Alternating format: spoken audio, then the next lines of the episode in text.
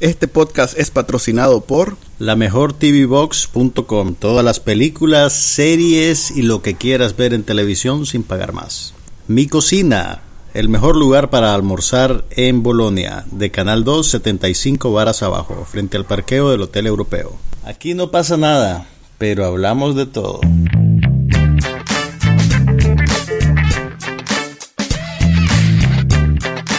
Podcast sobre cine, TV, tecnología y todo lo demás.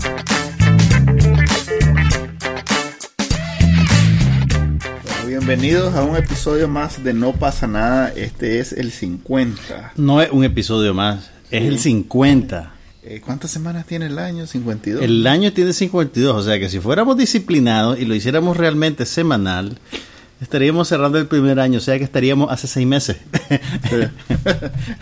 Pero no es el caso. Bueno, soy Juan Carlos Ampie con Manuel Díaz. Manuel Díaz. Y este es No pasa nada número 50. Parece mentira que llevamos 50 veces haciendo eso. Es increíble la cantidad de frivolidades que podemos hablar. Sí. Hemos llenado 50 horas Hora. de menos. frivolidad. Hay algunos capítulos que son más pequeños, eh, se- se- eh, pensando en ustedes, ¿verdad? Para que Por consideración, para, Sí. que, para que no se le haga arena al cerebro completamente. Los, mejo- los mejores son los que duran menos de una hora. ¿De verdad?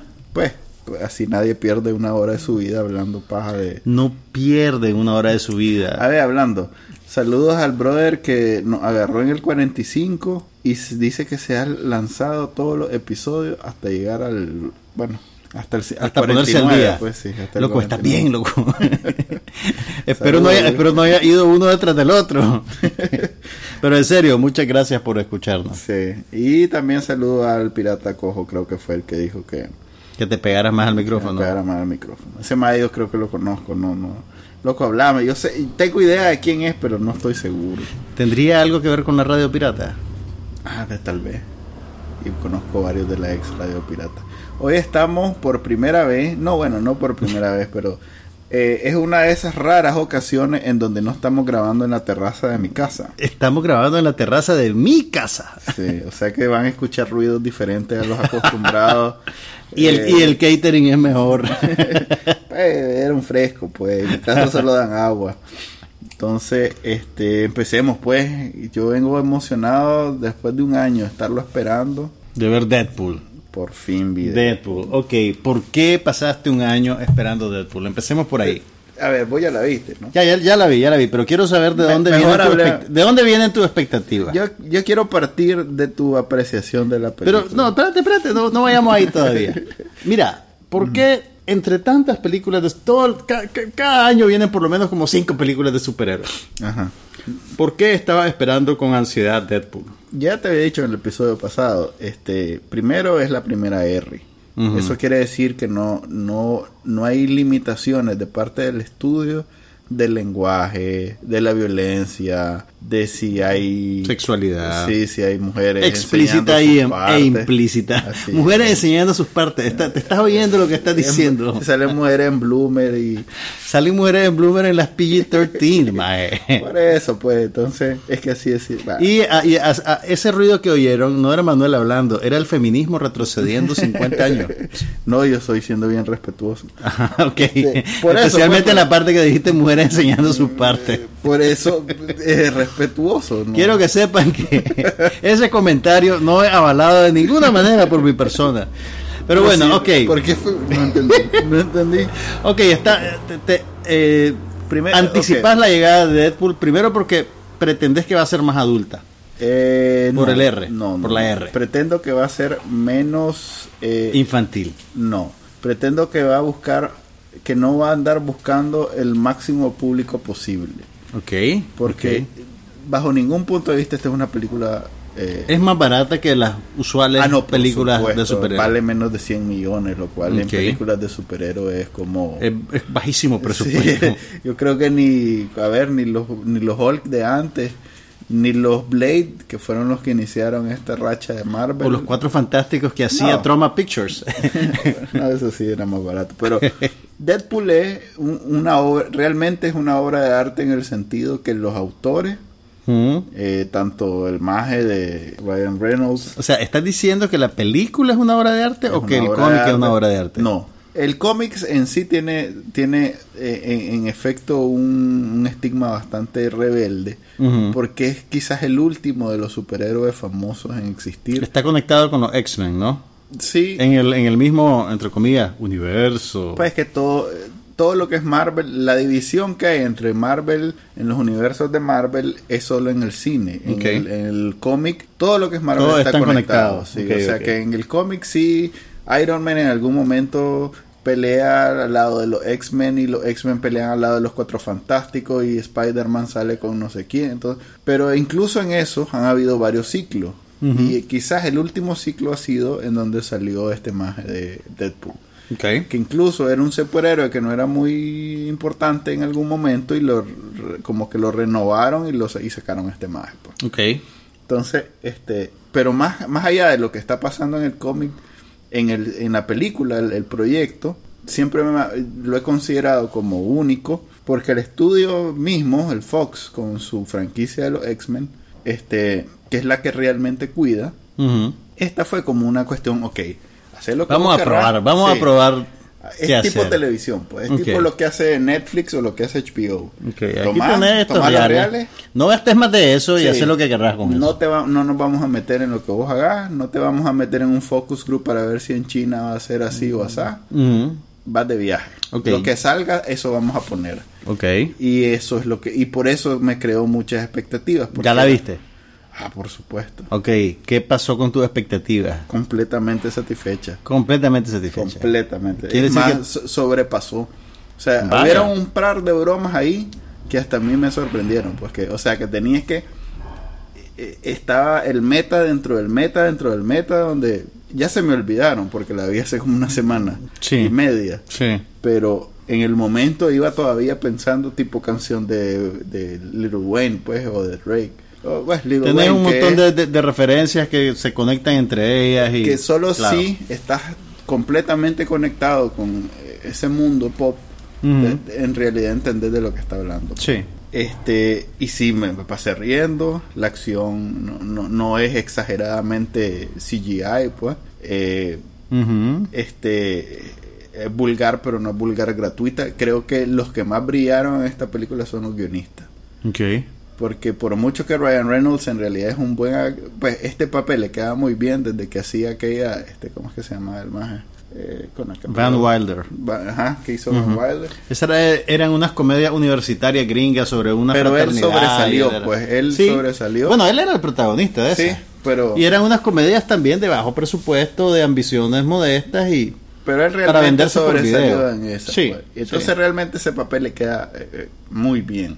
Pero independientemente de eso, creo que los guionistas se lucieron. Porque no se comprometieron. Pues ninguna broma fue explicada. No, nunca hubo ese momento donde te sentís que por el por la señora de al lado están haciendo concesiones Sí. para la señora que va a ir con su niño de 10 años. Así es, por la señora al lado a mí me tuvieron que arruinar la broma, pues no pasó eso. Y-. Y, en efecto, desde que antes que se saliera a los cines en Estados Unidos, China había dicho que no lo iba a presentar, que Por ya- la violencia y la, violencia sexualidad. y todo lo demás. Entonces, ya eso es un peso menos encima de, de- de- pues para los que vamos al cine con la intención de ver algo legítimo, pues. Es totalmente merecido todos los récords que está rompiendo. Todo lo que va, todo lo que está pasando, lo ha pasado y que va a seguir pasando alrededor de Deadpool es para mí lo mejor que le podía pasar a las películas de superhéroes. ¿no? Mira, eh, creo que, a ver, debo comenzar diciéndote que disfruté la película de, para lo que es. O sea, los chistes me dieron risa. Eh, Me pareció refrescante el cambio de registro de las otras películas de superhéroes que ya tienen la fórmula bien entroncada y vos sentís pues cómo están cumpliendo los requisitos, ¿verdad? Esta por lo menos el hecho de que tiene chistes de tono subido y referencias que no son para niños de 10 años, Sí. eso le da cierto factor de novedad. Bueno, no son para niños de 10 años, pero sí son para niños de 15. Sí, bueno, depende. No hay toda la broma, a menos que tengas un niño interno, no te va a reír. O sea, yo llevo Mira, a mi mamá a ver, y no se va a reír. no, no pues. se va a reír, No Tomás. Pero- pero también un niño- ofendida. pues. Un niño de 15 no necesariamente va a entender los chistes sobre los muebles de IKEA. Ah, bueno, sí, tal vez. Eh, hay, hay una broma frecuente entre Deadpool y su roommate, la señora ciega negra, sobre cómo a ellos les gusta comprar muebles de IKEA y no los pueden ensamblar bien. Y, y bueno, es, es- es Es muy divertido bueno, si sabes bueno. que IKEA Sí. y si entendés los nombres de los muebles, pues, o por lo menos si, si logras registrar Sí, e- no, ese detalle. Esta pues. película es hecha para alguien que tiene entre 30 y 40 años. Esta película es alguien para, para alguien, para un gringo mayor de 20 años. Sí. Y que, Y que le gustan los cómics. Sí, que es el público ese que parece mentira para nosotros en Nicaragua que exista, pero que en Estados Unidos está muy esta- muy bien establecido. que son jóvenes adultos que- que, cre- crecieron viendo cómics y viendo series de televisión de superhéroes. y que siguen jugando, Y que siguen en- jugando en. PlayStation, En PlayStation y que siguen viendo cosas. películas de Lo superhéroes. que, lo- de hecho, el- existe un término en español. En España le dicen niñatos. Ya, O sea, como un niño grande.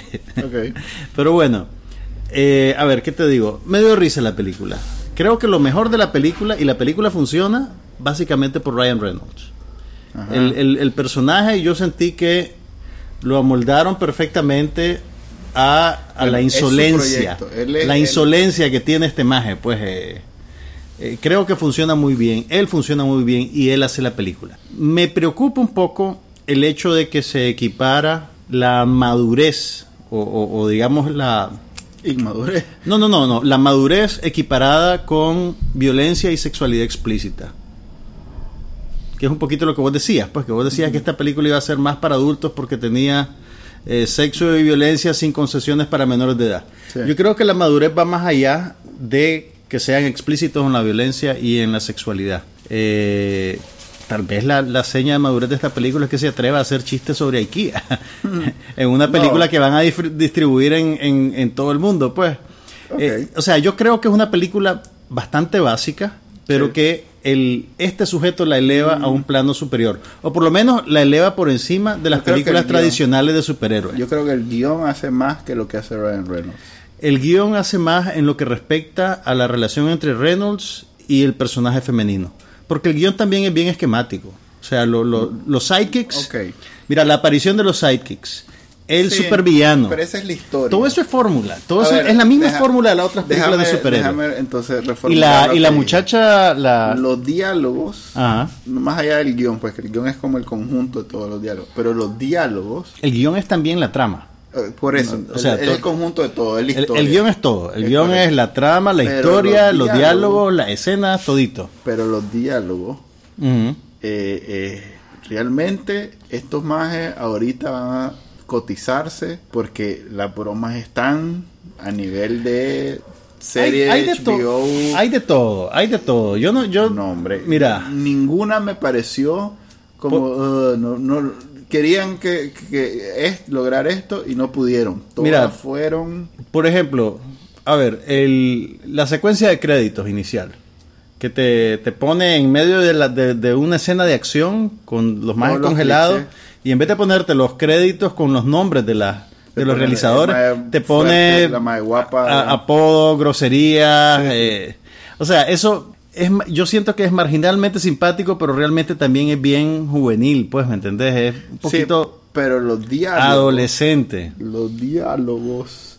Es que me dan ganas. Es, es lo que sintió. eh, el, lo, lo que sintieron los fans del cine cuando salió Pulp Fiction. Y los diálogos eran tan bien elaborados. Nada más que como esto es comedia. No, no, no, no. yo no. lo O sé sea, apreciar mucho más. O sea, esta es una comedia eh, donde quizás al estilo de Airplane y Naked Gun y eso, donde en cada frame había un, un chiste. Mira, yo Nada más no que aquí eran todos en, en- en- en- Verbales. Sí, todos eran verbales. Mira, yo no creo que sea tan revolucionaria así, pero sí es, sí la disfruté más que las películas estándar de superhéroes. Me parece que a- aprecio que no se tome tan en serio.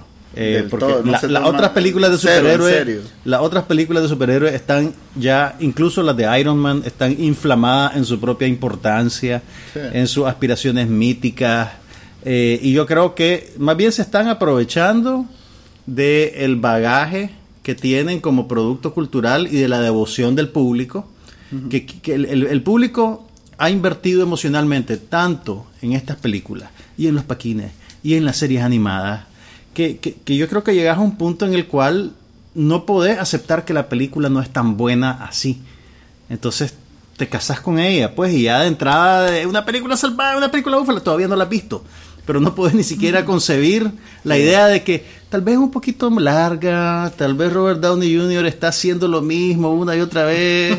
Entonces, ¿me entendés? Por lo menos esta película en particular, el hecho que no se tome en serie, en serio, lo agradezco profundamente. No Pero- creo que sea una gran película, pero sí la disfruté y me Pero dio va risa. más allá de eso. pues. Va, más- va más allá de Thor, va más allá de los pero Vengadores. yo digo, va más allá de, de ese esquema de las películas de superhéroes. Eh, ok, lo que Ok, pasa mira, es que... más que ir más allá, yo creo que toma un camino diferente. Ok. Toma un camino menos transitado. Sí, pero eso ya me lo esperaba con solo el hecho que ah, R, pues. Mm. Eso ya la hacía, la apartaba de todas las demás. Sí. Que yo creo que solo The Punisher había sido y nada que ver, pues. Este, pero creo que esto incluso, apartando que es de superhéroes, pues, creo que incluso está también, está también escrita. Es que en realidad a mí me, me sorprendió eso.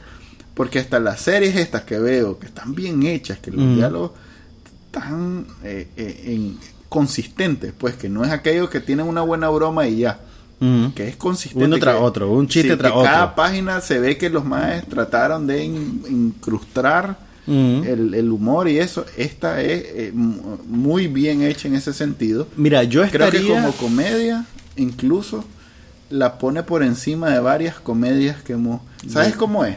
Ajá. ¿Te acordás cuando la película esta de la Jenny no la Jenny McCarthy, la Melissa McCarthy? y- Spy. eh, Spy Ajá. que era en ese sentido Spy era divertidísima. era divertidísima y, y eran la mayoría eran chistes verbales de la magia pues Sí.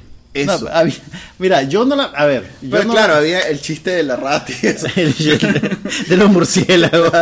por eso pero pero esta era casi que fíjate que me la, la leo Ajá. Igual me daría risa pues porque Mira, está, está muy bien Yo estar- estaría tan entusiasmado como vos si la película, si los guionistas le hubieran puesto más atención a los personajes secundarios que rodean a Deadpool. O sea, estamos claros que este es el show de Ryan Reynolds y de Deadpool. Pero el villano Pero no es memorable. No Mira, por ejemplo, el villano no es memorable. pero los todos sidekicks tienen- son bien todos genéricos. son chistosos todos son bien chistosos El villano, mira, yo la vi el- en el preestreno Ujú. y te juro que si veo una foto del más que hizo el papel del villano no lo reconozco. ni porque era ultra mega guapo No, y- no lo reconozco. Yo sentí que el villano era genérico y que los sidekicks eran genéricos. Si bien la película hace uno de esos meta meta chistes, porque el maje dice, y ahí no habían otros X-Men disponibles, solo vos, el coloso, Cada vez que vengo solo. sí, el coloso y la adolescente enojada, pues. Sí. O sea, e- eso es una buena salida de baño, pero yo creo que la película hubiera sido mejor película si el personaje de Deadpool tuviera contrapartes de su calibre. ¿Me entendés lo que te digo? Sí. Pero creo que hasta eso fue muy bueno en el sentido que en todos, tanto en. O sea, el amigo tuvo muy buenos diálogos con él. El, amigo, enemigo tuvo el amigo buenos- otro genérico. No, el TJ Miller. Ujú. El TJ Miller le hizo huevo. Bueno, O sea, no sé, sí. pues. Mira, yo, yo la veo. es- lo digo de esta manera. Si bien a mí me gusta ver las películas de superhéroes y quería ver esta porque es como la antitesis, es la anti superhéroe, es película de superhéroes. Me llevé como algo no algo que no me esperaba y bueno, que por sí sola como comedia está se puede sostener Sí, sí. sin necesidad del, del asunto de los superhéroes. O sea, que esta lo hubieran sacado dentro de 20 años, cuando ya los superhéroes no sean nada, igual sería una comedia sólida. Pues. Entonces, eso es una, una, una algo eh, adicional que lo aprecio, porque son hay muchos chistes ahí que uno, se, uno solo los imagina. Pero los más los dice. E- ese, por ejemplo, de que cada vez que entra a la mansión no hay nadie más, solo ellos dos. Y ya le dice algo así como que los otros no tenían en el contrato la cláusula para... Casi, casi como que el estudio no tuvo para contratar a los otros más. Y es cierto, Sí. y es cierto, y es cierto. lo que pasó, pues. Y exactamente lo que pasó. Y, y cuando le dice, Pero, ¿cuál? Este, ¿Macaboy o. o Macaboy o el. O, o el otro más o que hace. o Patrick Stewart. O, Stewart, o Macaboy y Ian Stewart Mc- le dice. Es difícil llevarle Ian la... McKellen el- es, es difícil llevarle la pista porque, Sí. pues, como hay un relato. Claro, ahí, este, están los X-Men del ciclo de Brian Singer y después los X-Men de la nueva generación, que Sí. son los X-Men jóvenes, que es de lo que yo siempre me he quejado de estas películas de Por superhéroes. eso, pero, ah, que bien todo- antojadizo el- la línea mitológica que tenés que seguirles y entonces tenés que aceptar que en esta película no sale tal personaje. Por eso, hasta Pero- de eso se, se Ah, burla y sí. se burla fino, pues no es aquello de... Está bien, está bien, o sea, está- está- la disfruté por lo que es. Ahora, te quiero, quiero hablar con vos de algo. Después de que puse la crítica que escribí para la prensa, creo. Sí, fue para la sí prensa. te crítica de Sí, hice No crítica, claro que sí. está- se ve que no lees mis críticas. Gracias. Eso me hace Es sentirme, me siento- eso me hace sentirme súper Te voy a especial. decir la verdad, la última vez que leí la prensa en papel fue creo que eran los 90 Eh, todavía. también lo ponemos en línea. Lo que quiero decir es... no sigas de- cavando de- ese agujero. de no, ahí déjalo, ya, ya todo está dicho. Ok, ok. No, mi punto es el siguiente. El, el cuento es el siguiente. Eh, cuando puse la, el enlace a la crítica en mi página de Facebook, un amigo mío se quejó Ajá. de que él había llevado a sus niños a ver la película Bárbaro. y había salido disparado. Creo que no fue si fue con el chiste de la de la penetración en el Día de la Mujer o algo así. Es que- Salió disparado con sus criaturas y entonces su argumento es que Qué barbaridad. que la película, sí, exactamente, que la película es una chanchada porque, No entre es- comillas, es para niños Sí. y tiene todas esas cosas de violencia gráfica y de sexualidad. Sí. Y, y no es sexualidad explícita, porque realmente, si te acordás, Sí, hay no, escenas no, pero, pero no, sí, hay escenas desnudos, pero la escena particular una- esa de la penetración en el Día de la Mujer, no solo ves el movimiento, no ves el acto, por así decirlo. Sí, sí. Entonces está dentro de los parámetros del rating. Pero el punto de él es que, y y yo creo que en, en- en realidad es una situación interesante que vale la pena discutirla.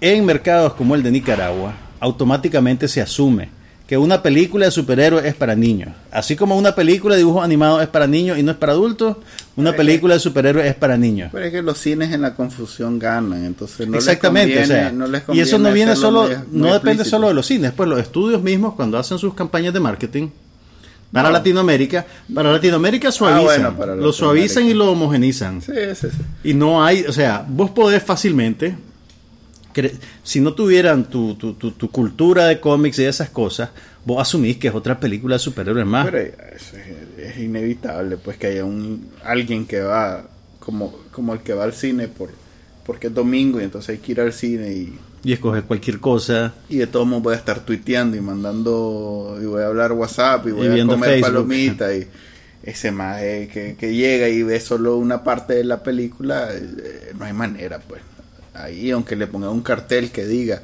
mire esta película es para estas personas y no para estas personas igual va a ir Además que aquí en Nicaragua somos famosos por llevar niños de cuatro años a ver una película sobre una Sí, masacre. O sea, el Revenant, lo hablamos la vez pasada, el maestro que llevó a su familia a ver Revenant, le digas lo que le digas, él va a hacer eso, pues. Y Deadpool, eh, creo que estaba bien claro, fíjate que en el, en el trailer, a pesar que no tradujeron el, tra- el Red Band trailer, que es el para adultos, solo el, así para televisión. El verde, el- el- Sí, el normal, pues Sí. estaba claro que no era una película para niños, pues, o sea, solo que sale sangre. Yo creo que en los X-Men, nu- en los X-Men ni en los Avengers ni ninguna de esas, alguien ha muerto así como Mira. que le cortan la cabeza y la cabeza sale volando. No. Nunca ha pasado. pues. No, pero es que eso es lo que eso es lo que yo le contestaba a él, pues que realmente en todas las películas de superhéroes mueren un montón de gente. Lo que pasa es que no lo ves, porque Sí. lo editan de tal manera Para que lo que, puedan ver en China. Por ejemplo, pues no, por ejemplo en, en- en Avengers, la primera película de Avengers destruyen la ciudad de Nueva York, Sí. ¿verdad? Y los edificios se caen y no sé qué. Que es parte, de, de hecho, es parte de la trama de Batman versus Superman. Exactamente. En, en la, y, en lo- y en los Transformers, por ejemplo, toda la ciudad se destruye. Y, ah, ¿Y qué es lo que hacen? Ah, te lo desaparecen con un rayo. Pero cada, cada magia que desaparece con un rayo, no le ves la sangre, pero alguien que se murió. Sí, bueno. Entonces- para el, el que va al cine así de forma bien casual, este, Sepan que. Deadpool, Ese maje no va a ir el podcast para ir, va, va porque va.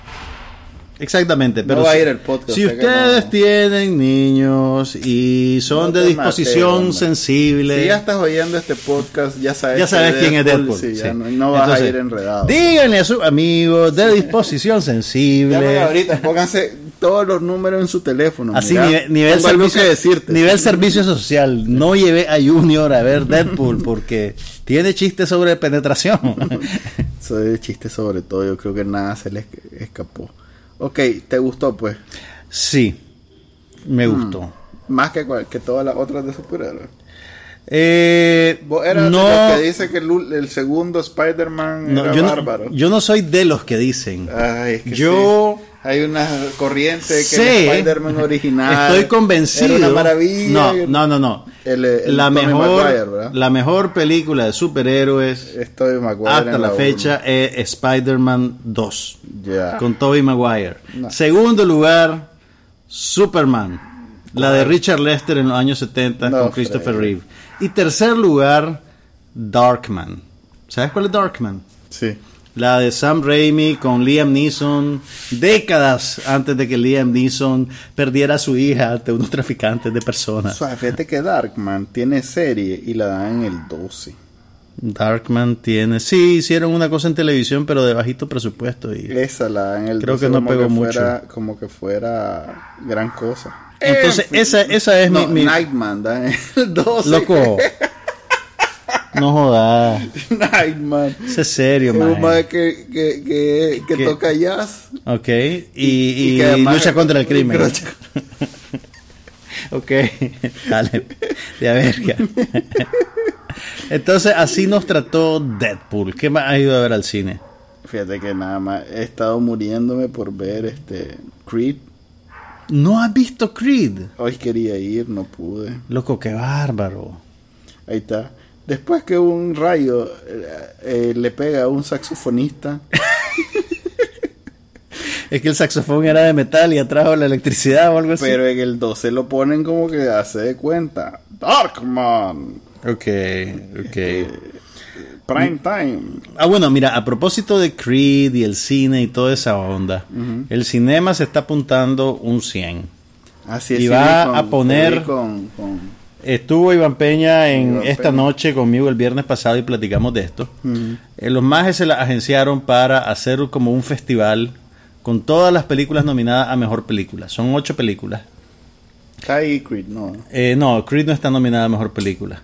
Está, eh, van a presentar pues todas las que ya dieron y además van a traer Brooklyn, que no tenía distribución para Nicaragua. Así. Que es una película independiente, un drama de esos que a vos no te gustan, pero que a mí sí. Entonces van a traer, va a ser el estreno de Brooklyn y además van a volver a proyectar eh, Mad Max, El Puente de los Espías, eh, La Habitación, El Renacido, que todavía está en pantalla El Renacido. Y creo que la habitación también. La habitación todavía está también. Eh, Spotlight, el, en primera plana. eh, The Big Short, La Gran Apuesta. Y no me acuerdo cuál es la otra, pero todas las películas nominadas a Mejor Película van a estar disponibles durante una semana. Así que si no se han puesto el día con el Oscar, chequeen su tanda y vayan a ver todas las películas. Yo voy a hacer hasta lo imposible, loco, por ver de vuelta en la pantalla grande Mad Max. Sí. Mad Max bien. y El Puente de los Espías, que a mí me encantó. Parte me encantó esa película. la tengo muy, muy clara. Ese es el tipo de película para adultos, madura, Pues, inteligente. Ese, ese es el drama, ese sí es un drama que a mí me gusta ver. Lo que no me gusta ver es, es, por ejemplo, lo que vamos, lo que vas a hablar a continuación. Lo que voy a dar a continuación, qué cosa. Sí, la, Danish Girl. la chica danesa. Pero ¿por qué no te gusta ver? O sea, tenés Porque un no es- contra un género. No, sí. Drama es drama. Pues todo es el drama. género cotidiano. Hay algo que tenés que saber. Las películas de superhéroes que tanto te gustan eh, son en alguna medida dramas. Pues sí, por eso digo, esos dramas cotidianos donde las la- lo- las grandes tragedias son cosas que pasan normalmente de, a diario. No pasan a diario, lo que pasa es que es la parte más interesante de la vida de la gente. Por Cómo se enfrenta a sus tragedias. A ver, Por eso se llama drama. O sea, quiere Pero- decir que te gustaría una película sobre la vida cotidiana de una persona en la que no le pasa nada dramático. no, me gustaría una película donde lo que pasa es extraordinario. Esos dramas Ok. ordinarios enfrentarse a grandes es obstáculos es extraordinario. No, cierto. Ok, esta, esta es una discusión que probablemente vamos a estar teniendo periódicamente. Así que vamos a hablar de la chica danesa.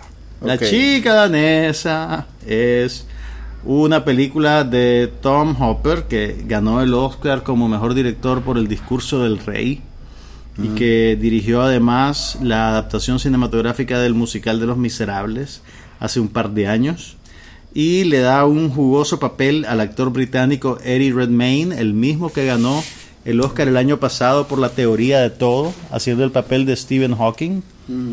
Y le da el papel de la chica danesa del título. Eh, se llama Lily Elbe, el personaje, y es una de las primeras personas que se sometieron a una cirugía de reasignación de género.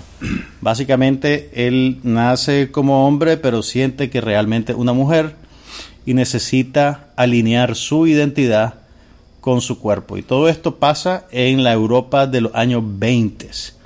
Uno- entonces la, la película, pues básicamente, a pesar de que se desarrolla en esa época, realmente le está hablando a un público contemporáneo.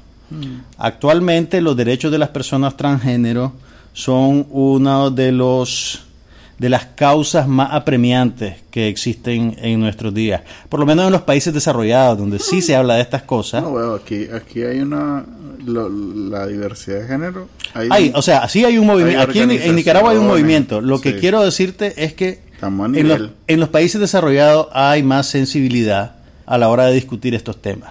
Y por lo menos ya se reconocen ciertos derechos. Eh, No es el caso de países como Nicaragua. Eh, Sí, obviamente, pues también incluso en los países no, desarrollados estamos, no estamos como África. no estamos como África, pero tampoco estamos como Estados Unidos. Pero, pero Parece que estamos como Estados Unidos del Sur, digamos. Ahora sí, exactamente. Por ejemplo, eh, pues en Estados Unidos también tenés un montón de reaccionarios que vociferan en contra de las personas transgénero y de las pretensiones que tienen de que se les reconozcan sus derechos humanos. Pero bueno, estoy desviándome. Pues si fueran contra los negros. La película tiene, en ese sentido, la película tiene una sensibilidad bastante contemporánea. Ajá. ¿Verdad? No, no, no te quiere convencer, asume que ya está a bordo del Sí, el barco de la creo gente. que nadie, nadie va a llegar por casualidad. Exactamente, ¿verdad? nadie va a llegar por casualidad a verla. Eh, sí se le ha criticado que el personaje sea interpretado por un actor masculino cisgénero. Eso quiere decir alguien que nació como hombre y que vive su vida como hombre y se identifica como hombre. Eh, Realmente ese es un problema que tenés siempre que la industria eh, trata temas que tienen que ver con minorías. Es como cuando en los años 40 Que hacían negro, blanco. Exactamente, así, agarraban cara. actores caucásicos europeos para que hicieran papeles latinos Van a y les una- pintaban la cara de moreno, pues. de- de- O- o- bueno, no sé si aplica, pero van a hacer una película biográfica de Juan Gabriel y es un actor colombiano. A propósito de esto. Ok, pero eso tiene que ver más con nacionalidad, porque puedes Sí, decir pero- que étnicamente mexicanos y colombianos están cerca. Yo te digo, por ejemplo, que cuando Elia Kazan hizo una película que se llama Viva Zapata, sobre Emiliano Zapata, el protagonista era Marlon Brando, y le pintaron de contil la cara para que se viera como mexicano, como indígena mexicano. En Sense8 que salía también este tema que la una de las uno de los hermanos Wachowski, eh, Wachowski, Wachowski. Wachowski, Es transgénero, es una mujer transgénero. Es una mujer transgénero.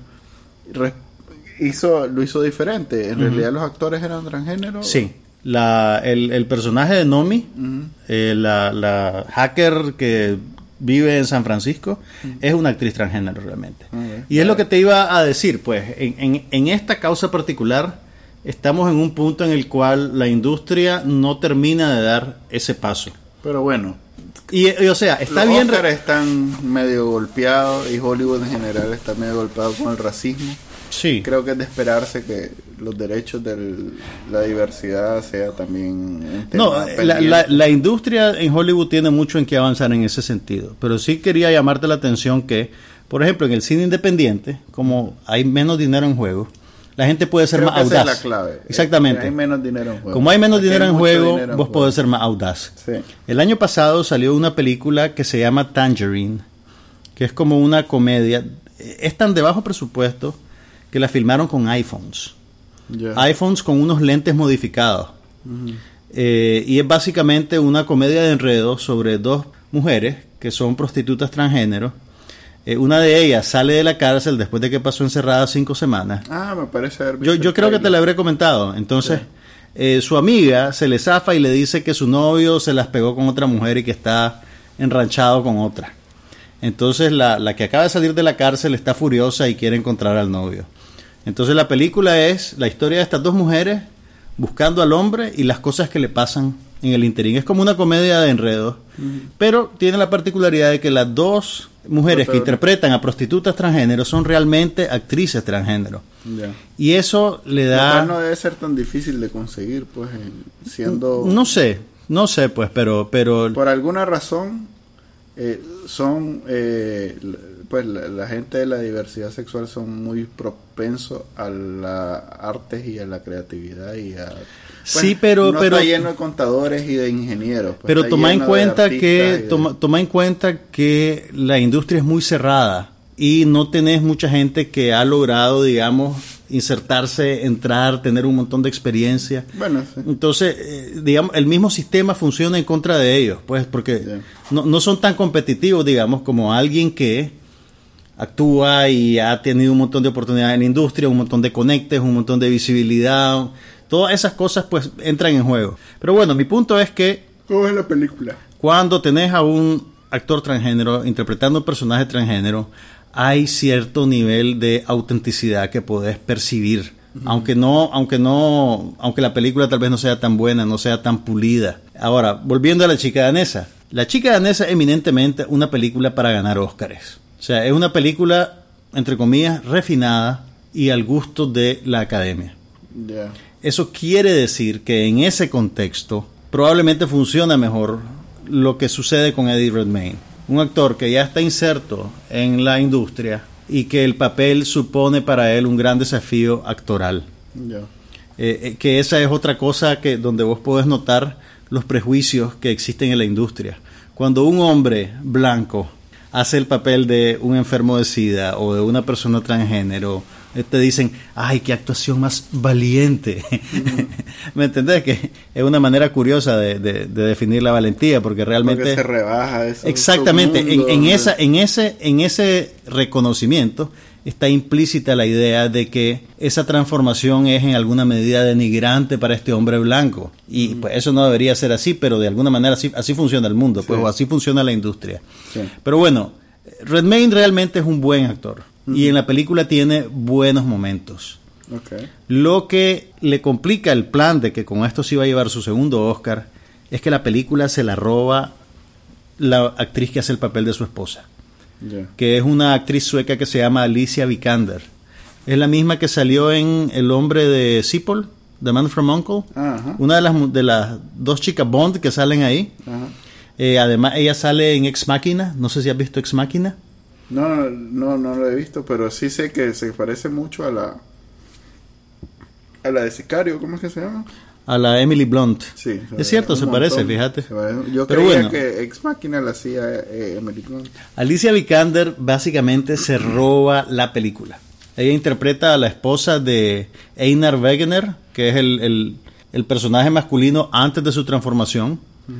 Y ella básicamente decide quedarse al lado de él durante todo el proceso que le toma convertirse en Lily Elbe, que es ya el personaje convertido en mujer. Pero, y eso le cambia completamente la agenda a la película.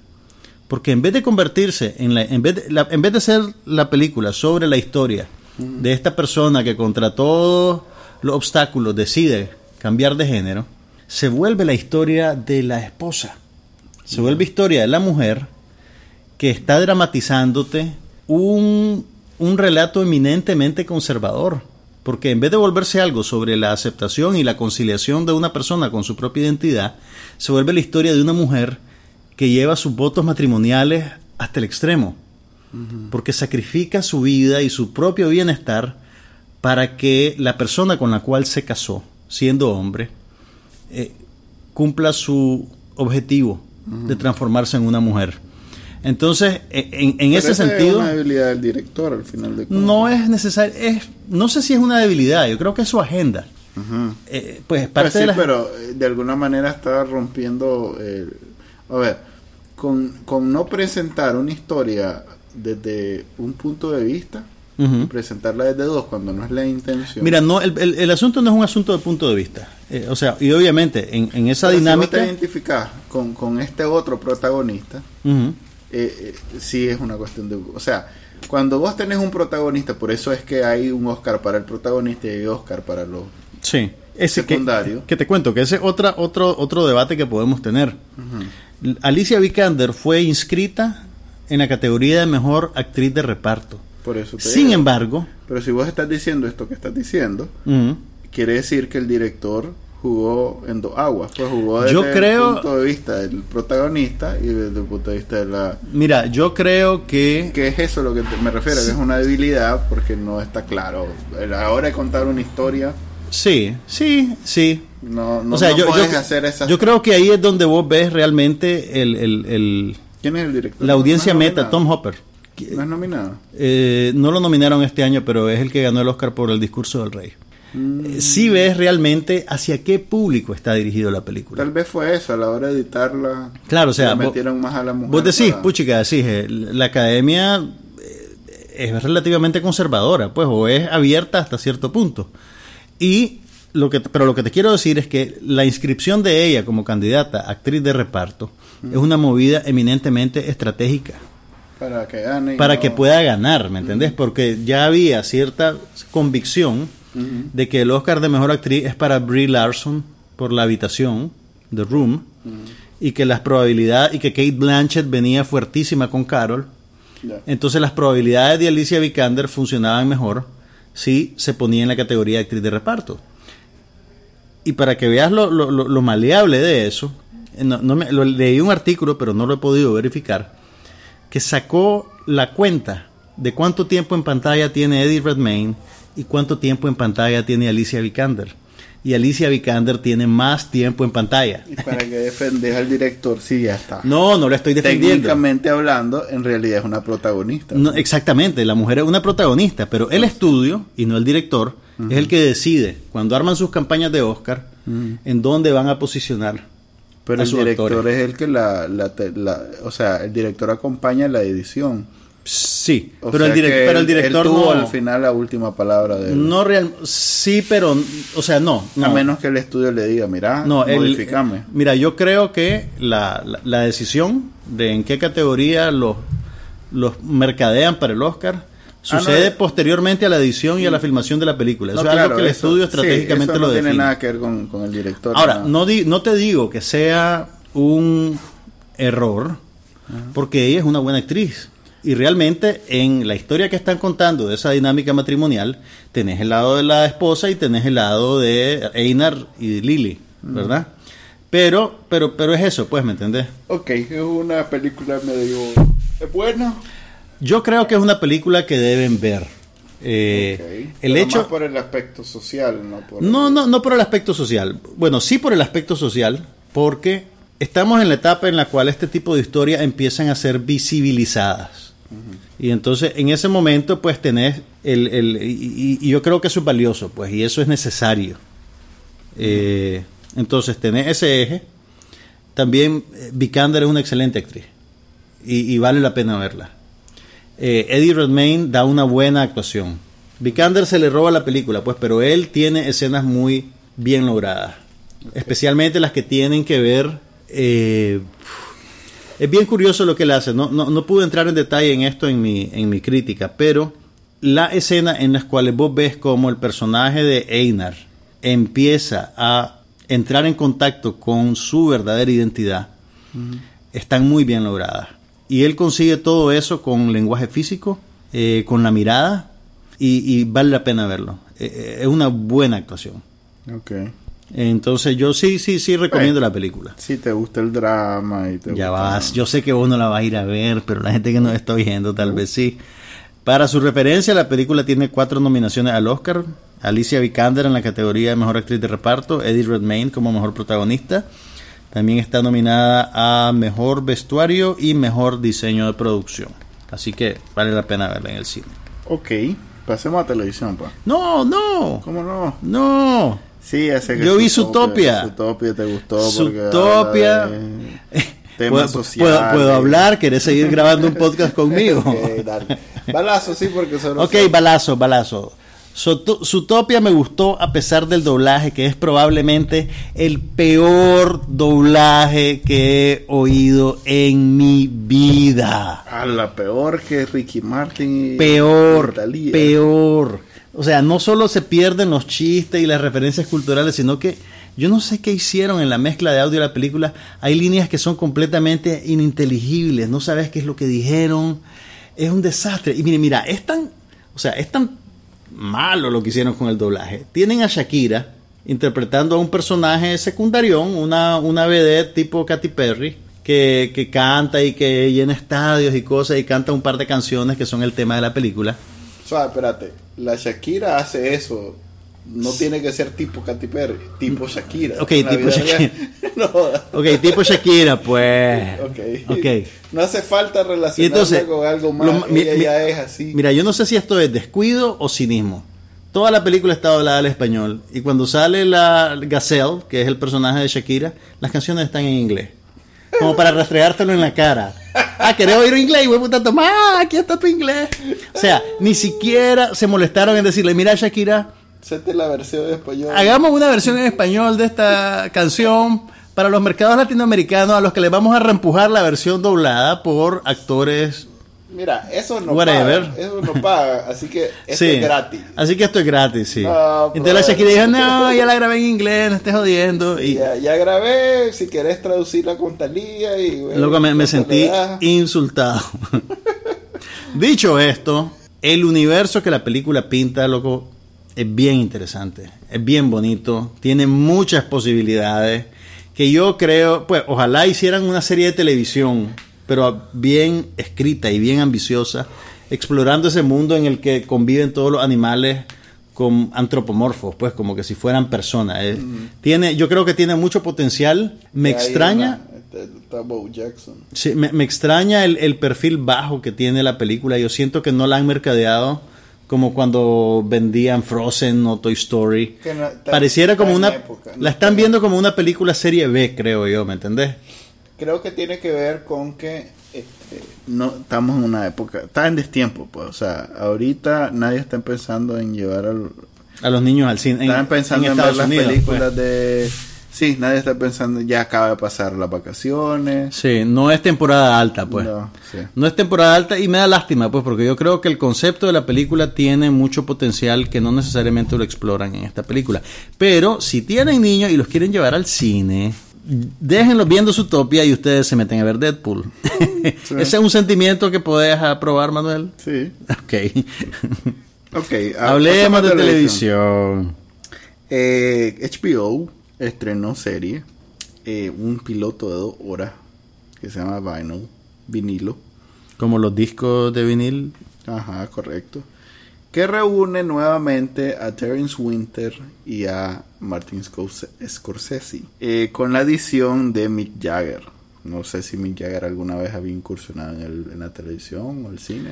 Mm, En el cine sí. Ha actuado en varias películas y ha sido productor también. Ok, entonces es un... A ver, Terence Winter es famoso por Los Sopranos eh, y más recientemente por Boardwalk Empire. En el cual también trabajó con Martin Scorsese. En el correcto. Eh, pero esa es también con este Mark Wahlberg. En esta no es con Mark Wahlberg, es con Mick Jagger. Es Yo no película- tuve chance de verlo todavía el piloto, así que No voy a- no la voy a- pista es tuya, Manuel. Ok, eh, alguien que se robó el show en Boardwalk Empire en la penúltima temporada fue este mae Bobby Cannavale. Ujú. Y él es el protagonista Y él es ahora. el protagonista de ahora. Que puedo, puedo ver el hilo entre ambos, a- ambos acontecimientos, pues. Después que la cuarta creo que fue que hizo que re- volvió a la vida Antes, Boardwalk Empire. antes de que nos metas en la minucia de Boardwalk Empire, Ajá. ¿de qué trata Vinyl? Ok, Vinyl es una eh, se desarrolla en los 70. Eh, sí, se desarrolla en los 70 y sigue la historia de un ejecutivo de disquera de esos que surge de lo más bajo y que termina siendo el dueño de la disquera más emocionante en el sentido de tener los actos, pues los artistas más pegados, tenía tenía Led Zeppelin, por ejemplo. Entonces, eh, obviamente, como es los 70, este, está plagada de drogas, está plagada de rock and roll. Porque plagada- ahora no hay nada de eso. Ahora no, No. hay droga. Pero es menos, es mucho menos. Pues ahora es oxicodina. ¿Quién sabe, ahora, es- ahora ¿Quién las compras en la farmacia. Pues estoy ¿Quién hablando sabe, de las drogas estas que antes la compraba en una esquina oscura, pues. Que en Uh. efecto así empieza la película. Cuando eran, esquina- cuando eran buenas, loco. Ahora las compras en la farmacia y con Se acabó el romance. Sí, Se ya acabó no. el- Ahora te das la receta. No usen la- droga, muchachos. No usen droga. Uh-uh. Ok, entonces, eh, fíjate que sin entrar mucho en detalle, eh, es muy buena el, el piloto. ¿Te gustó, la. ¿Te gustó? El piloto lo dirigió Martin Scorsese, Sí, que es uno de los mejores directores vivientes del cine norteamericano. Sí, a ver. Es el que hizo Taxi Driver, es el que hizo Toro Salvaje, es el que hizo El Lobo de Wall Street, es el que hizo La Isla Siniestra con DiCaprio, El Aviador. ¿Quieres que siga? No, ok. Ok. Este, me recordó mucho. De hecho, eso es lo que me sentí toda la. No es película, pero pareciera. Mm. Todo el capítulo eh, me sentí que estaba volviendo a ver Casino. Goodfellas. No, más bien Casino. Ajá. Sí. Vaya. Pues más moderno. Ok. Casino, pero sin la violencia. Lo cual me Ok. dejó un sin... Sí hay Te violencia. hacía falta algo. Sí. O sea, Este, el, Fuera- ap- el apóstol de Deadpool hablándole. Sí. Fuera- Me hizo falta ver algunas entrañas humanas. en serio que en algún... O sea, por ejemplo, Joe Pesci... Ah, que no sale en Vinyl, ¿o sí? No, no salen vaina. Pero Boo. una de las cosas que hace más memorable las películas de Martin Scorsese Mm. es que eh, llevan un ritmo bastante eh, único. En realidad el maestro tiene una forma de hacer películas muy muy muy especial de él. Pues. Mm, sí. Se llevan ese ritmo y de Vos reconoces una película de Scorsese a la patada. Así es. Entonces, llevan ese ritmo y ahí mete la, la violencia.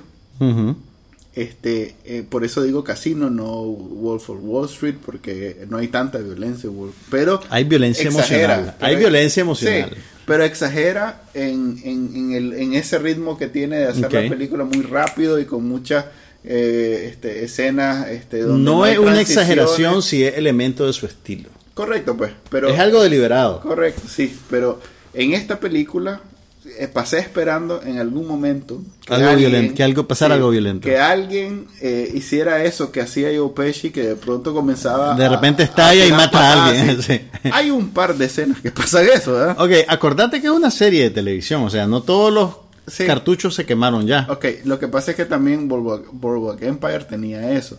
Pero eso era sobre mafiosos. Sí, correcto. Legítimos mafiosos que Aquí, lo que mataban, quiero decir- robaban. lo que te quiero decir es que este te introducen ese mundo de casino, por ejemplo. Que también eran mafiosos. Ah, déjame hablar. que todos los, todos los personajes de alguna manera son mafiosos. Como aquí ninguno es mafioso realmente. Uno que Solo otro. son inescrupulosos. Ajá, como Ok. un par son mafiosos nada más. Mm. Como que se queda muy corto en las escenas. Vos querías violencia, Sí, yo vos querías quería- sangre. O sea, es que es más vos interesante. sos un enajenado. Es mucho más interesante, por eso es que Boardwalk Empire en algún momento perdió la gracia. Porque dejó la violencia a un lado. Porque mató toda una generación Ah, y de pronto se quedó solo como con tres mafiosos así de esos que eran de cuello blanco. No, que eran, que, que eran tan... Estos este, solo manipulan tan- los tan libros de contabilidad. dijiste. Ah, eh, no era el sádico ese que en cualquier momento explote, no, eran los más...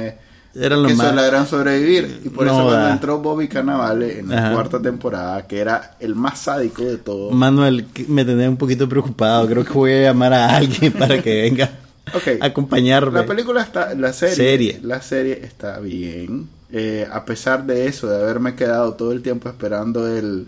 eh, Pero eso- ¿por, qué, ¿Por qué te doy risa? Pero explícame por qué te doy risa. Ajá, la Es escena de Goodfellas. Sí. No hay. No te van a nominar al Oscar, brothercito. Mira, No yo, eso, pues. yo me muero por ver la serie porque, y, tal vez esta es una razón demasiado esotérica, Martin Scorsese es de los mejores directores, o, o más bien tiene un talento especial para usar música pop en sus películas. Ah, eso sí lo hace muy bien. Entonces, a la Lunita le gustó. Con esta serie que se desarrolla en el medio musical, Sí. es como, como, como un banquete probablemente Sí, para él. Me- Es más, ahí yo me sentí que lo hubiera aprovechado mucho más si hubiera estado un poquito más culturizado el rock de los 70. Ahora, una, una pregunta. Y 60, Las, las canciones que salen en la serie y lo- son, no son canciones ficticias, o sea, son canciones de, de grupos legítimos que existían en esa época. Probablemente, pero... Porque eso es algo, algo de lo bonito que incluso, o sea, antes de que Tarantino lo hiciera, eh, Martin Scorsese es el padre de agarrar un éxito pop y de insertarlo en una secuencia o en una escena que no tiene nada que ver con la canción, pero que de alguna manera se funde perfectamente con ella. Es como, yo no sé si te acordás en Goodfellas, hay una secuencia en la cual eh, Ray Liotta con Lorraine Bracco van a un, a un nightclub. Y entonces para... Cuando entran por la cocina. Exactamente, entran por la cocina, pasan por toda la parte de atrás y llegan hasta la mejor... eh, Sí, que la la mejor mesa ahí. del... del, del, del- exacto, del- club, rápido ¿verdad? Entonces, todo eso Scorsese lo hace en una toma y eh, puesto en escena con el ritmo de Be My Baby, una canción de las Ronettes. Y todo el movimiento de cámara dura exactamente lo que dura la canción. Es una cosa sublime. Sí. Y, y entonces y entonces vos sentís como la canción, lo que está diciendo Ronnie Spector cuando canta, conecta con lo que Lorraine Black, Sí, Bracco no, y aquí- ve en Ray Liotta. Y es una cosa, es como magia. Aquí hay mucho de eso, pero no te sabría decir qué tan... eh, No, no, no, perdón, no es Be My Baby, es And Then He Kissed Me. ok. Y Be My Baby la usa Scorsese en Mean Streets, en Malas Calles, que fue, digamos, su primera gran película con la que descolló en la industria. No la primera película, pero sí la, la que lo puso en el mapa. Ok, eh, ¿Hay momentos así en Vinyl? deben haber, pero estaba más en- involucrado, digamos, con lo que los diálogos y lo que estaba pasando que con el soundtrack. Que con la Porque música. El soundtrack me pareció de lo más extraño, no, no porque fuera raro, Sino porque no las conocía no las canciones. conozco, Ok, sí. ok. Sí Entonces, hay... Sí, sí lo puede alguien de, de más de 40 años o no, alguien de más de 50 años, Ujú. probablemente disfrute. O sea, yo película. no, yo no. Sí, es que como ya ando rozando los 40. ah, rozando los 40. Sí, ujú. Entonces ya, ya puedo decir que alguien de 50 o más va a disfrutar mucho más esta serie. sí leí, loco, me que... llamó- ¿Sabes qué me, me recordó a aquella serie que hizo el maje de The Wire sobre New Orleans? ¿cómo era? Que Treme. es- Treme. Ok. Que también es de HBO. Sí, sí, sí. donde Treme. le vi un par de capítulos y no no no pude pues no Mm. le agarré porque como el, el blues y, y, y la, y New Orleans para mí es de lo más extraño Ok. Pero qué raro, vos que estás tan conectado Sí, con la pero es- cultura negra. y, y Lil Wayne es de ahí pero es otra onda pues es, Ok. es una cuestión sureña y, y folk y, Y vos sos de Compton, vos sos de No, Compton. no soy de Compton pero no logro conectar con esa parte de la cultura Ya, ya, de- ya. Mira, y aquí pasa algo parecido y, Ajá. y hay unas escenas bien interesantes. Hay historias que sí vale la pena, pues que sí me encantaron. que si te interesan, ok. Pero la vena principal, que es el rock and roll de esos tiempos, Eso te es completamente ajeno. me es ajeno. Y tal vez si fuera. ¿Vas a seguir viendo 80, la serie? Sí, porque. ¿Te gusta Carnavales? sí, me gusta Carnavales y, y ahorita no hay mucho que ver realmente. Mm, te- creo que estoy viendo como tres series nada más. Que Mm. normalmente veo como diez. ¿Cómo haces, Manuel? ¿Cómo haces para seguir viviendo así? Lo que pasa es que Como no, un animal.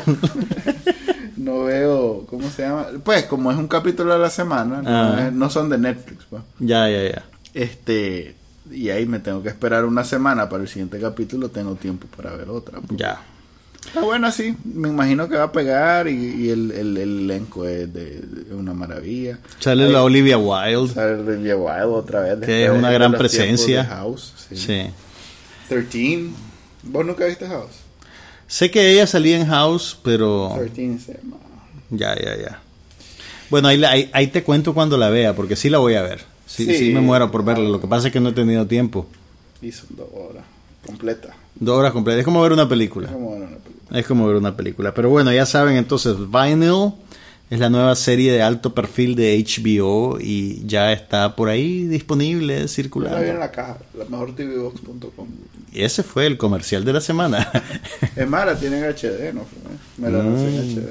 Eh, ¿Qué más viste? también Mira. Vi, también vi Billions, que es una serie de Showtime. de Showtime. que, que tiene, tiene un buen elenco. Tiene el maje este que hacía Homeland en las primeras tres temporadas. El, el muchacho. El, el pelirrojo. Ujú.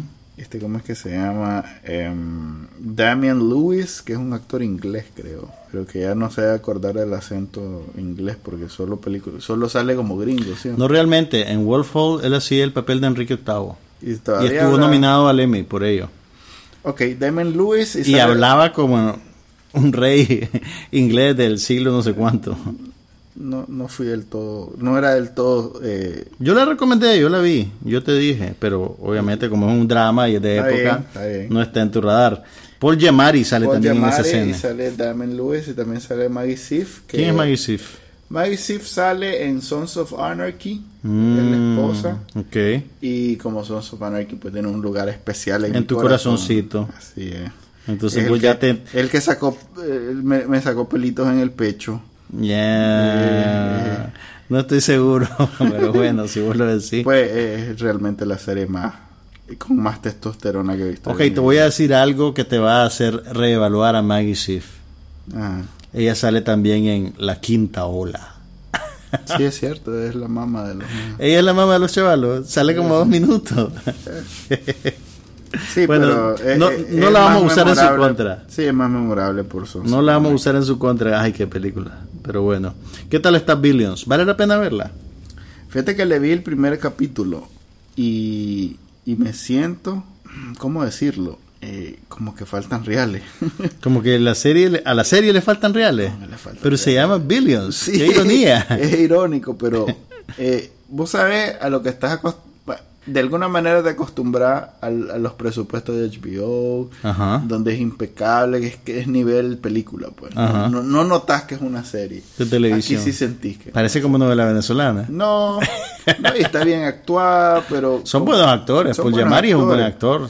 Damien Lewis también. Por lo menos el piloto, me quedé, eh, no sé, este, no sé, no sé, a- algo me, algo me sentí como que le hacía falta, este, el, el toque peliculesco que da A lo que ya estás Homeland- acostumbrado. El mismo Homeland Tiene eh, mejores valores de por producción. ejemplo, que es también Showtime, Ujú. este, es mucho más eh, pulido, pues. Puede ser una cuestión de dirección más que de actores, pues.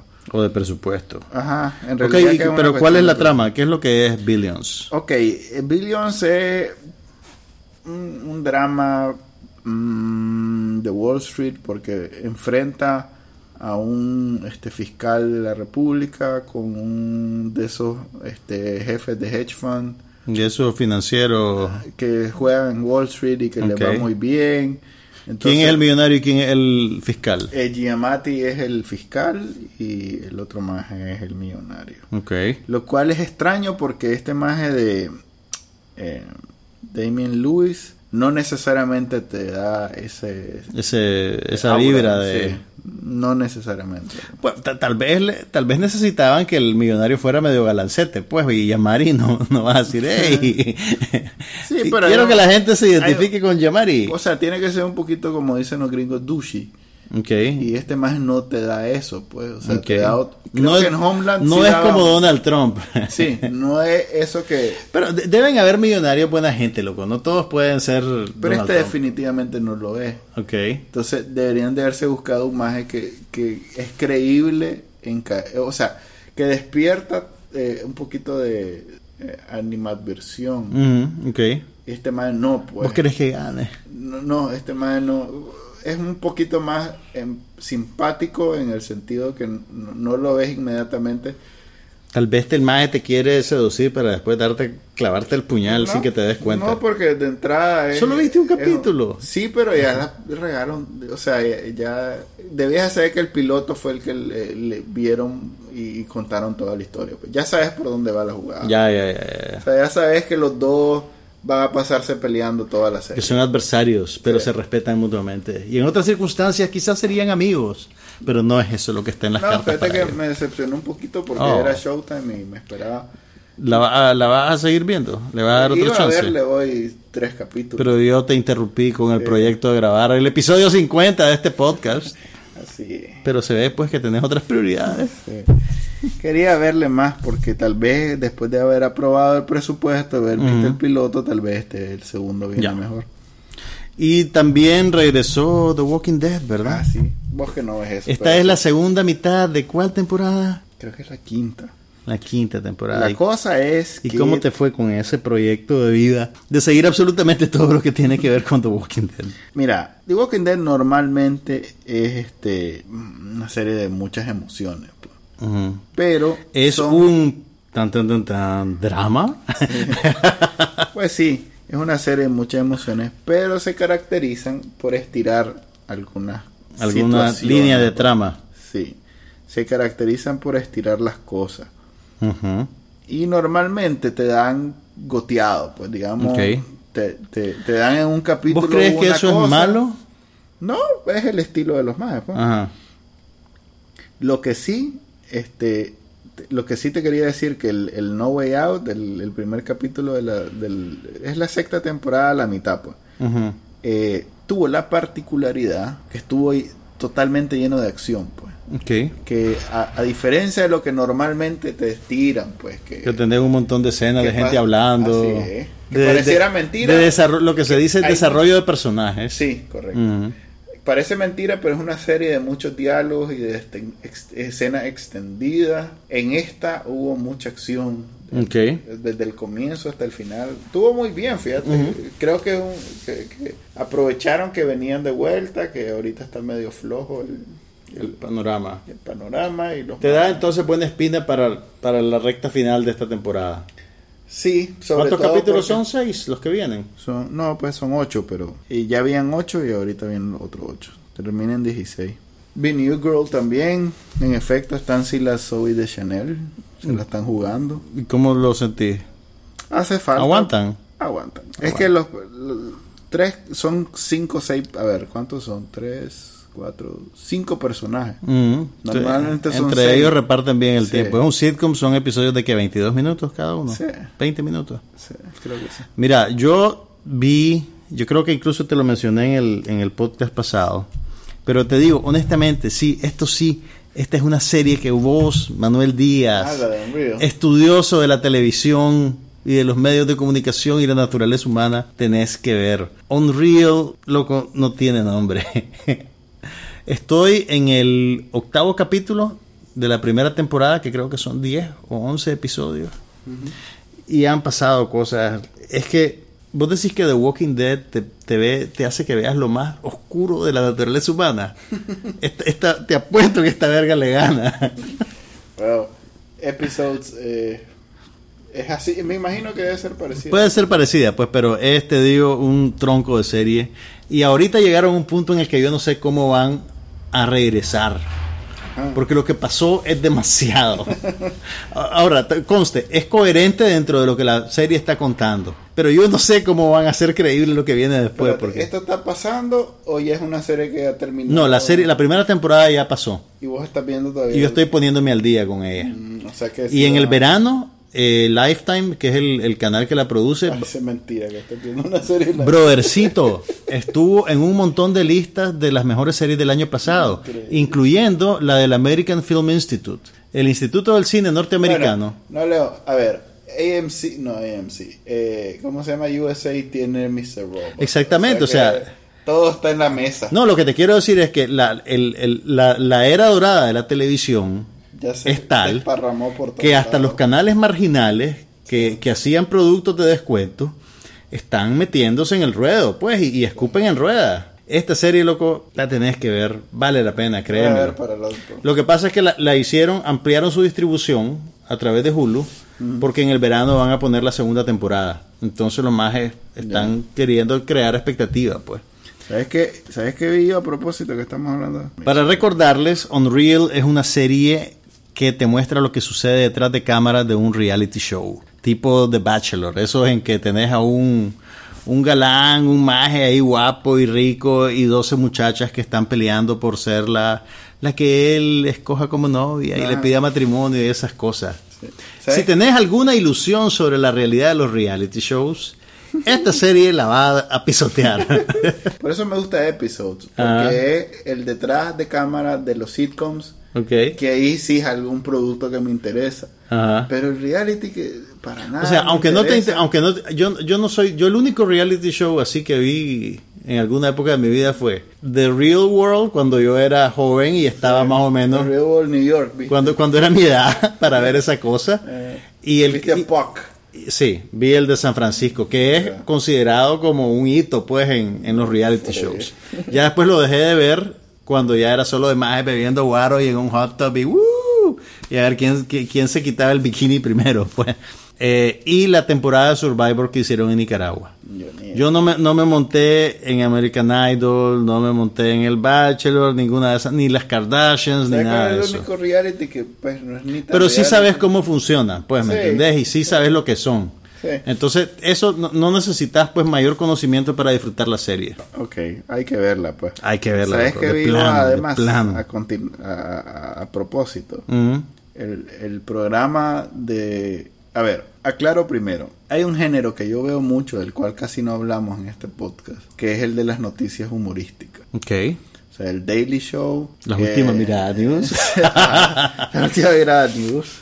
Yo no Este, me, no me gusta hablar de eso para no ser autorreferencial, porque sí, es, es ético lo tuyo. eh, lo mío es una cosa ética, bro. Sí. Entonces, el de Bill Maher, o sea, los veo todos. Ok. Y esta ¿Hay uno semana, nuevo? El de em, Samantha Bee.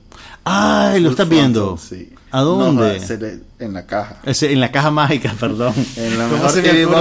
Es, es que es TBS y no hay TBS. Claro, no hay TVS fácilmente accesible aquí. Samantha Bee, para ponerlos al día, era corresponsal del Daily Show en la época de Jon Stewart y era divertidísima. Sí, fíjate que nunca fue mi favorita, pero A mí sí me Full gustaba. Frontal está A mí sí me gustaba. tiene un, un par- tiene uno que le hizo Jeb que es más vi primero eso porque me llegó por internet que Ajá. el episodio Que el episodio. no fregué es que vale la pena verlo solo por, por reírse pues. Y ahora te digo, ta- también tiene cierto valor histórico.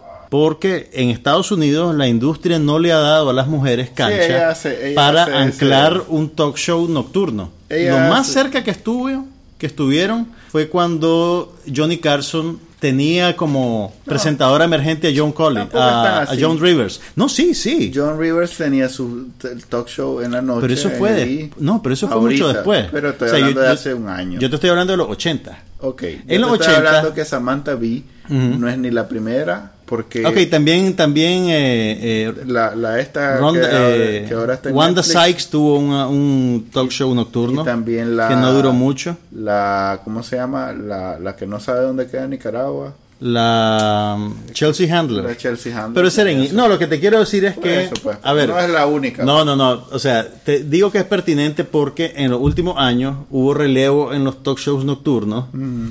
Y hubo Nunca- mucha crítica porque realmente nunca se consideró a una mujer para eso, Sí.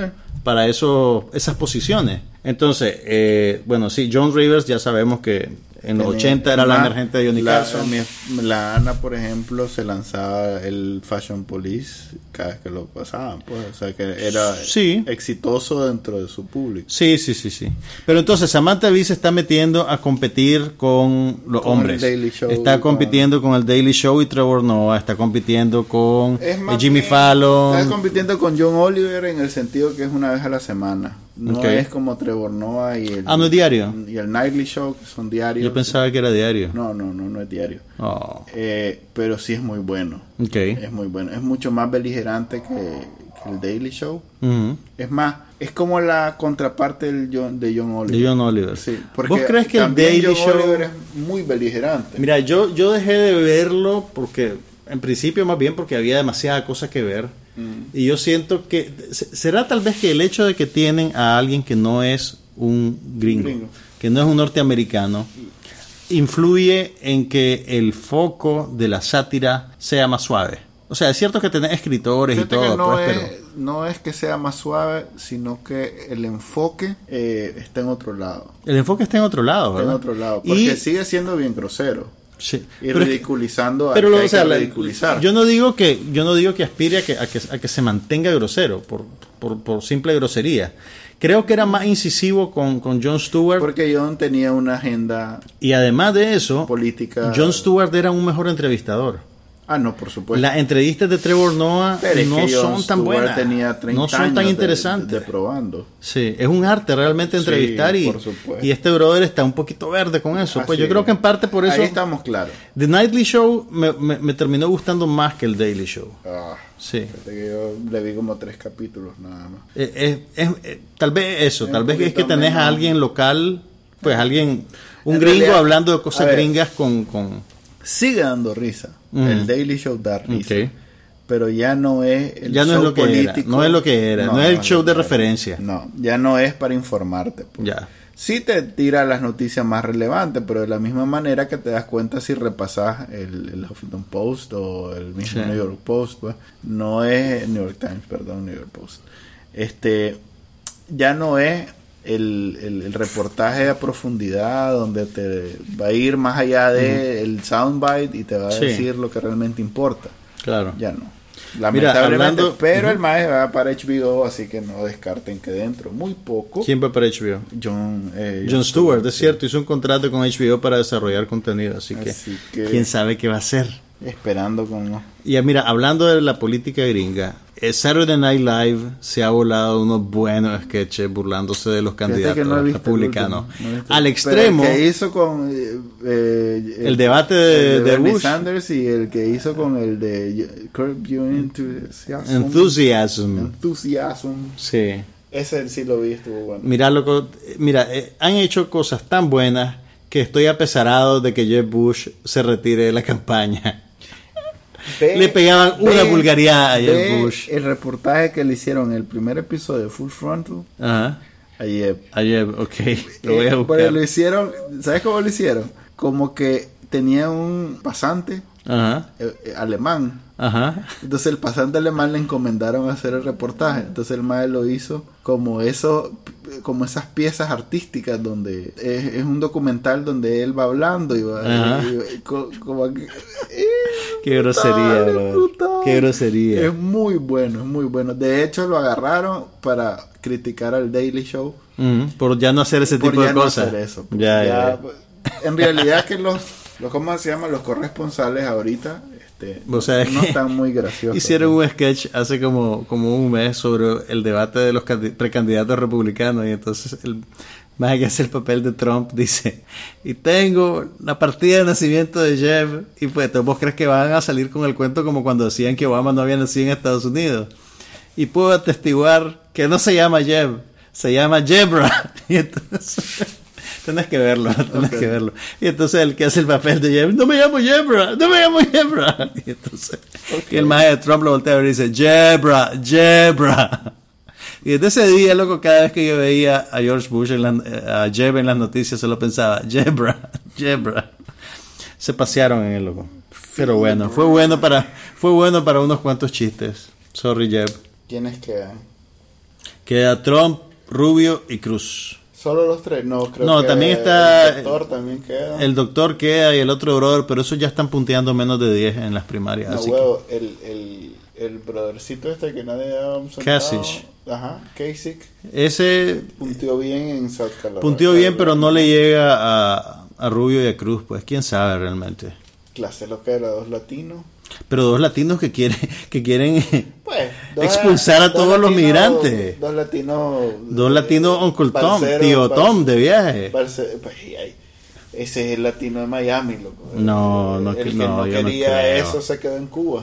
No sé, brother, no, no. Sí, mala, son mala los onda. cubanos que se le corren a Fidel, eh, eh, gente ultraderecha. Pero bueno, vamos a ver qué pasa. Ve, a propósito, están haciendo una película, este maje de... ¿Quién? de- el mexicano, el, el que está haciendo la de Mozart, la serie. Ah, Gael García Bernal. Gael García está haciendo una, una película ¿Sobre? de un emigrante mexicano que una vez con la Green Card se volvió Minuteman. De esos que andan No. disparándole.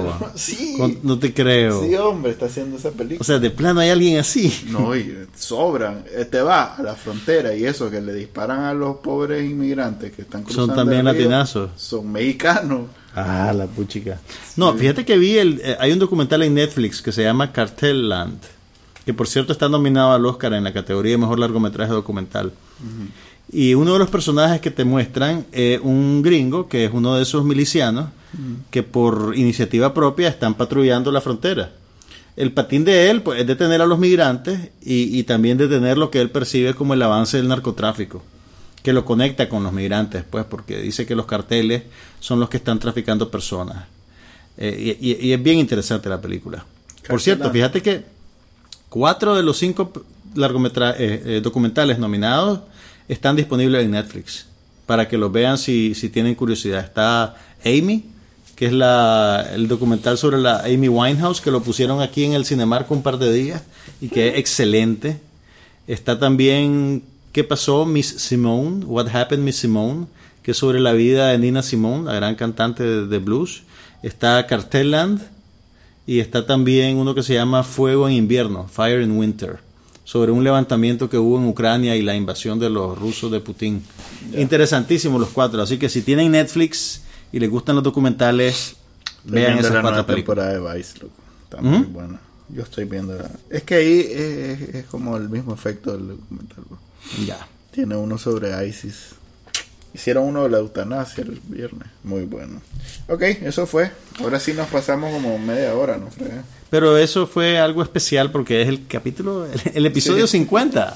Lo voy a dividir en dos y lo vamos a hacer el 51 también.